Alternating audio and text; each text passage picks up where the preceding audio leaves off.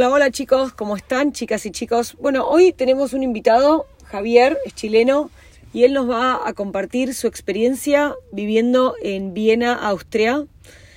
Después de haber venido a Estados Unidos, Javier se fue por cuatro meses y medio a vivir allá.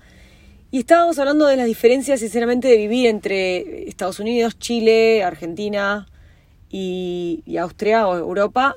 Eh, eh, que, querido Javier, ¿cómo estás? Sí, muy bien, aquí estamos. Muchas gracias por compartir tu experiencia, contanos. Sí, de nada.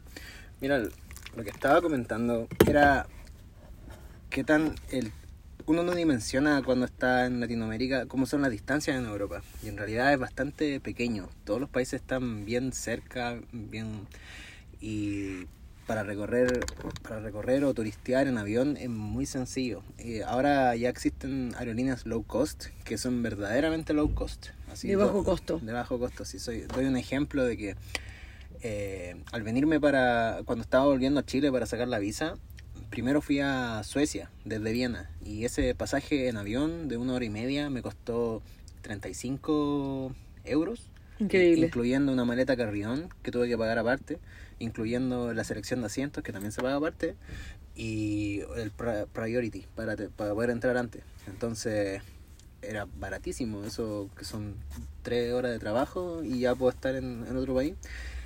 Eh, eso existe para muchos lugares. O sea, el que más me sorprendió a mí cuando yo estaba como, como ojeando los pasajes fue que existe un vuelo desde, desde Viena hasta Emiratos Árabes por 160 y de vuelta. Increíble. O sea, nada, no, no son todos los días, igual hay que ver qué día está el, el vuelo barato, porque creo que ese era, por ejemplo, como un jueves y un sábado a la semana siempre estaba. Muy bien y hay que ver en Google nomás, buscar, ver bien cuál le conviene a uno. Y con respecto a tu trabajo, si vos le decías a tu jefa, a la, chica dominicana del restaurante mexicano donde trabajabas, ¿me puedo tomar tres días? ¿Eran flexibles o...? Eh, sí, donde yo trabajaba al menos, en mi experiencia sí eran flexibles. Yo, de hecho, lo, lo hice. Un momento fueron a verme unos familiares y pedí tres días para poder estar con ellos, para poder eh, mostrarles cómo era. turistear. Y, ahí hay otra cosa, que eh, Viena queda a 65 kilómetros de Bratislava, que es la capital de Eslovaquia.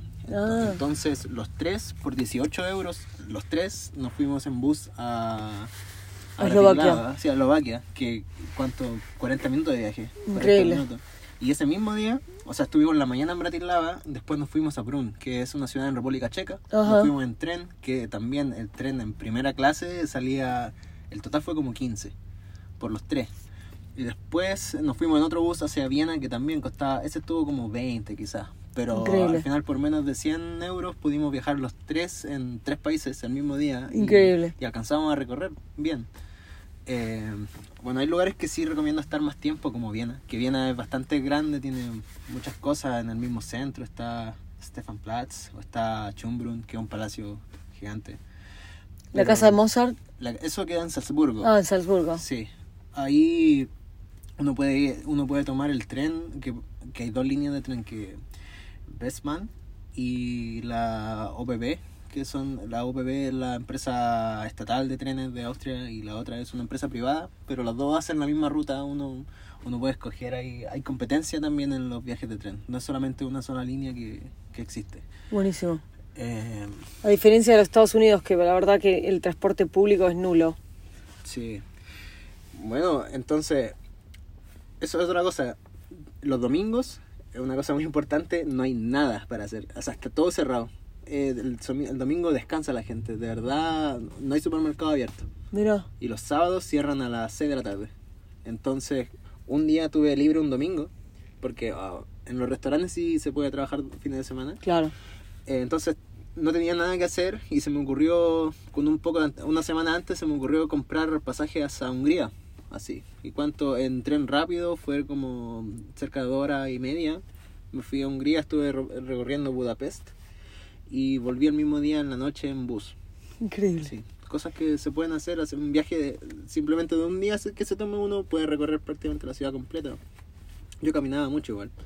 Lo que sí puede ser un poco confuso es como acostumbrarse a los métodos de pago de cada país, porque cada uno tiene sus reglas, o sea, Eh, el transporte público, digo yo. Claro. Que no es lo mismo pa- pagarlo en, en Hungría que pagarlo en, en Austria o en Alemania.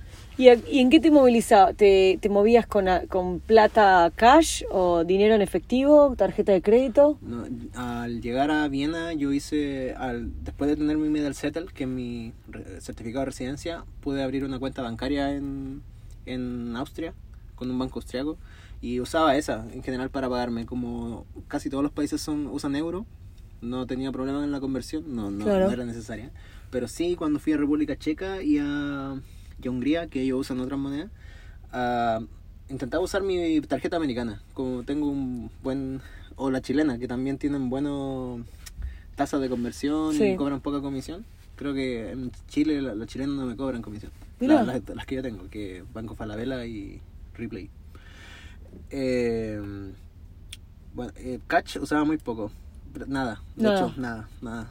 Podría decir que en Austria nunca usé. No, Efectivo. sí, nunca usé efectivo, solamente tarjeta.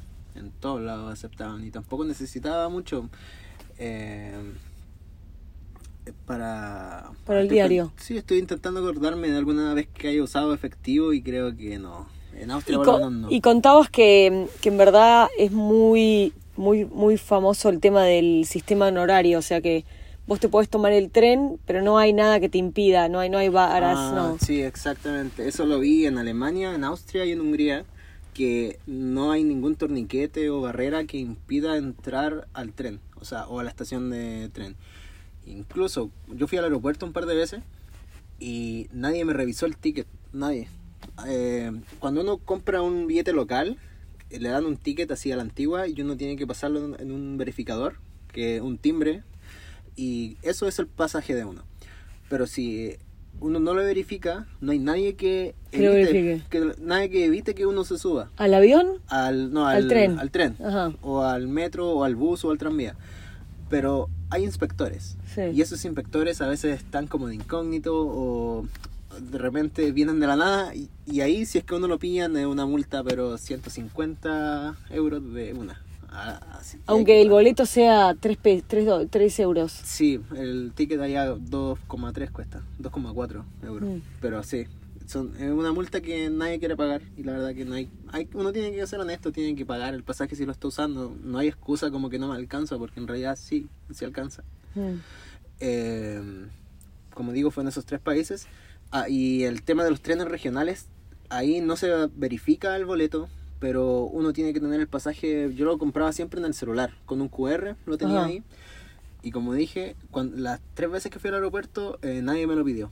Mm. O sea, en teoría yo pude haber pasado sin haber comprado el pasaje y pude haber llegado al aeropuerto y nadie me revisó.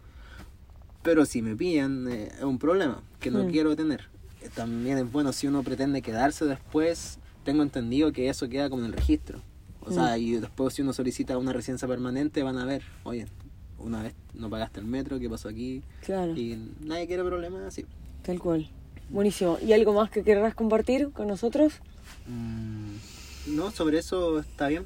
Sobre eso sí me siento, creo que tomamos todos los puntos.